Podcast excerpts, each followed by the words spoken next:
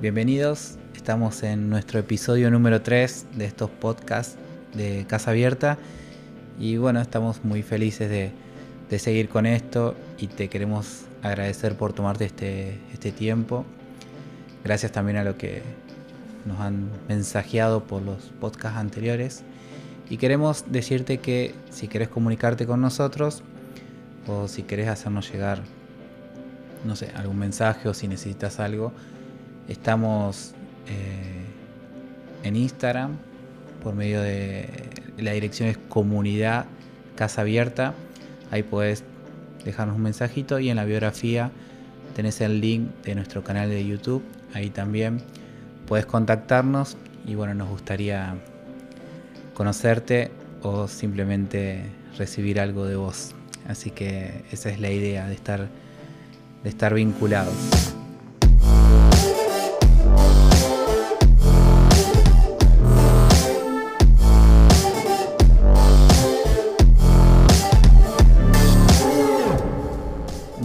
Ahora vamos a, comenzar con el tema de hoy. Hemos hablado acerca de la audición, hemos hablado acerca del habla y hoy vamos a hablar acerca de la visión. Claro, quizás eh, podrías decir qué tiene que ver la visión con esta serie de Fatah, serie eh, que bueno hemos denominado así por la palabra que usó Jesús al sanar a un sordo mudo. Pero hemos recibido de parte del Señor también de que este Fatah, esta orden de abrirse, tiene que ver con todos nuestros sentidos y con todo lo que hacemos. Creemos que Dios quiere abrir todos los canales que están cerrados en nuestra vida para poder recibir todo lo que Él tiene para nosotros. Así que hemos decidido hablar de la visión. Bueno, la visión o la capacidad de, mirar es también un milagro, así como decíamos que tanto escuchar como hablar es un milagro, la visión también es un milagro. Y funciona a través de un complejo sistema que, Dios ha puesto en nosotros, que funciona más o menos así. Concretamente tenemos un órgano receptor, que en realidad son dos, que son los ojos.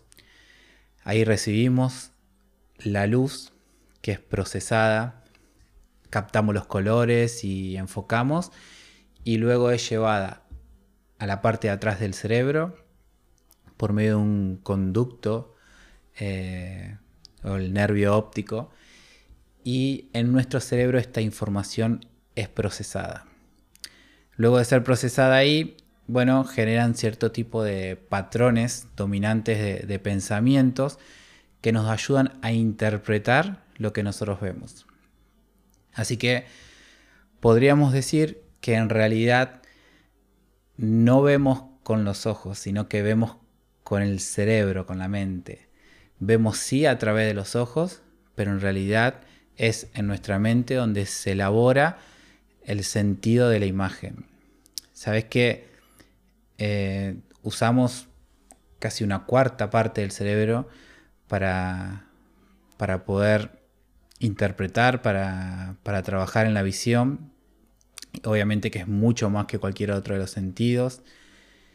Y la experiencia visual que, bueno, que vivimos cada día es un proceso activo, donde bueno, nuestro cerebro se esfuerza para procesar y generalmente todo lo que procesa nuestro cerebro es de forma no consciente. Es decir, que no nos damos cuenta todo lo, que está generando una imagen en nosotros.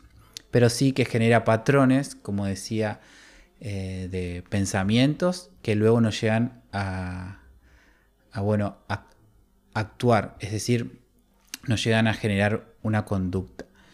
Así que, wow, es realmente un milagro y, y es algo obviamente para prestar atención, porque si todo lo que entra a través de nuestros ojos y genera em, patrones de pensamiento en nuestro cerebro que nos llevan a actuar, entonces deberíamos preguntarnos qué es lo que está entrando a través de nuestros ojos. Es decir, qué es lo que estamos viendo. Quizás podríamos hacer un ejercicio, como hemos hecho con nuestra familia de Casa Abierta en la semana, de poder pensar qué es lo que estuvimos viendo, quizás en las últimas 24 horas o más aún en la última semana, para poder ver eh, y analizar ese contenido.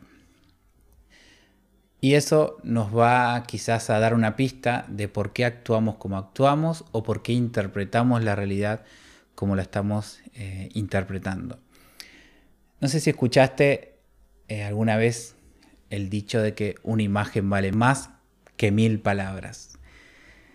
Y esto eh, fue comprobado a través de estudios que ha hecho la, la neurociencia, donde vieron que una persona puede grabar en su mente más de 2.500 imágenes y poder recordarla en los próximos días casi al 100%. Y luego de un año puede recordar el 63%. Y si lo comparamos con, las palabras o con las presentaciones, eh, los discursos, las imágenes son supercampeonas del recuerdo. Es decir, recordamos mucho más por la visión que por las palabras. Cuando escuchamos una presentación oral, nos dura más o menos tres días en olvidar el 90%. Solamente podemos recordar el 10% de lo que hemos escuchado. Pero si le agregamos una imagen, el promedio aumenta a un 65%. O sea que realmente lo que miramos es más que importante. Y esto es para, en primer lugar, pensar en nosotros, pensar en qué cosas estamos mirando y poder honrar este milagro que Dios nos ha dado de tener la capacidad de ver. Pero también, eh, para los, todos los padres que nos escuchan, cuán importante es poder chequear qué cosas están viendo sus hijos, y porque sus hijos están consumiendo imágenes y su sistema, está, este sistema de la visión está madurando y es muy importante saber que todo lo que entra por sus ojos va a generar estos patrones de pensamiento que lo va a llevar a la conducta.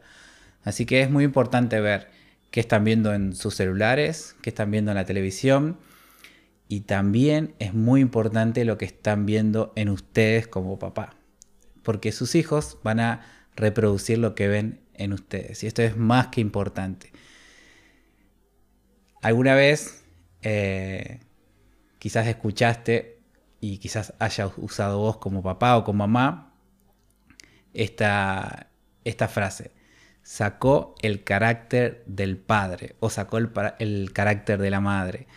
Y eso lo hacemos cuando algo no nos gusta o cuando algo es llamativo y casi como una excusa le echamos la culpa a que sacó el carácter. En realidad no es algo así como que se saca por, por sacar nomás, como que alguien lleva impuesto algo, sino en realidad es algo que se aprende. Así que no deberíamos desligarnos de esta responsabilidad y poder mostrar a nuestros hijos lo que realmente queremos que ellos vean.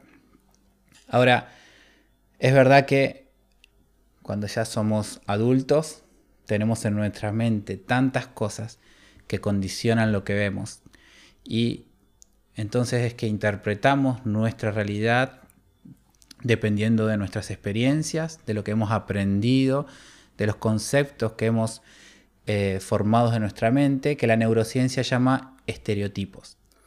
Así que eh, acá hay una invitación también de parte de Dios a que podamos renovar la mente. ¿Por qué necesitamos renovar la mente? Porque necesitamos ver como Dios ve porque es la mejor forma de ver. Así que hay una invitación de parte de Dios a sentarnos y empezar a charlar con Él. Como decíamos en el podcast anterior, sumar a Jesús a nuestras charlas. Romanos 12.2 dice, transfórmense por medio de la renovación de su mente para que comprueben cuál es la voluntad de Dios. Y quizás pienses, bueno, mi mente está atormentada, mis pensamientos son totalmente negativos, veo las cosas de una mala manera, he dejado que mi mente esté hecha cuero. Entonces ahí quizás sea más fácil detectar que necesitas sentarte a charlar con Dios y entrar en un proceso de renovación. Pero quizás también tu realidad sea de que todo más o menos esté bien y esté acomodado y pienses que no necesitas renovar tu mente porque no ves nada malo. Y eso es un problema, porque es ahí cuando los errores o, por ahí algo que no nos damos cuenta llega y, entonces todo empieza a ir mal sin darnos cuenta. Y por ahí cuando uno cree ver eh, y cree ver bien, entonces es cuando debe, tener más atención y revisar. Porque como dijo Jesús a unos religiosos, si lo que la luz que crees tener es oscuridad, entonces cuán densa es esta oscuridad. Así que nuestra mente necesita ser revisada regularmente, así como quizás un auto que he llevado al service, obviamente uno lo lleva a veces al mecánico cuando el auto está destruido para que te lo arreglen, pero es necesario llevarlo regularmente para ser puesto eh, de una forma óptima. Nuestra mente necesita ser renovada no una vez cada tanto, sino cada día mediante una charla con Dios y con su Espíritu Santo. Esto es fundamental para que lo podamos tener en cuenta y aceptemos esta invitación. Efesios 4:23 dice, dejen que el Espíritu les renueve los pensamientos y las actitudes. Cualquiera que ponga su fe en Jesús recibe de parte de Dios su Espíritu, el Espíritu Santo, que nos da la capacidad de renovar nuestros pensamientos que se puedan transformar luego en actitudes que honren a Dios. Y esto es, es, hermoso, quizás es el gran fin de nuestra, de nuestra vida, poder honrar a Dios con todo lo que somos. Quiero terminar leyéndote dos versículos que están en 1 Corintios 2, versículo 9 y 10 dice así, ningún ojo ha visto y ningún oído ha escuchado, ninguna mente ha imaginado lo que Dios tiene preparado para quienes lo aman. Pero fue a nosotros a quienes Dios reveló estas cosas por medio de su Espíritu, pues su Espíritu investiga todo a fondo y nos muestra los secretos profundos de Dios. Y le decía a nuestra familia de Casa Abierta que veo esto como una provocación de parte de Dios, como de alguna manera una invitación que Él nos hace para venir a Él y poder ver las profundidades de su corazón. O sea, esto a mí me, motiva muchísimo y me desespera saber de que todavía hay cosas que no he visto. Así que te invito, como he sido invitado yo de parte de Dios, a poder intimar con su Espíritu, con el Espíritu Santo y abrir los ojos para que Él te muestre todo lo que Él tiene para vos. Y así puedas comprobar cuál es su voluntad, es decir, qué es lo que Él está haciendo. Quizás ahí reciba respuesta de por qué Él hizo lo que hizo. Y lo más hermoso es saber qué es lo que viene, qué es lo que Él tiene preparado para todos aquellos que lo aman. Y algo que también es más que hermoso es que nuestro velo se caiga para poder contemplarle a Él, que es alguien hermoso para nosotros. Así que la invitación está hecha recibíla de parte de Dios, abrí tu corazón, abrí los ojos de tu espíritu para poder verle, para poder contemplarle y para poder disfrutar su buena voluntad, que es agradable y perfecta. Te abrazamos fuerte y nos encontramos en el episodio número 4.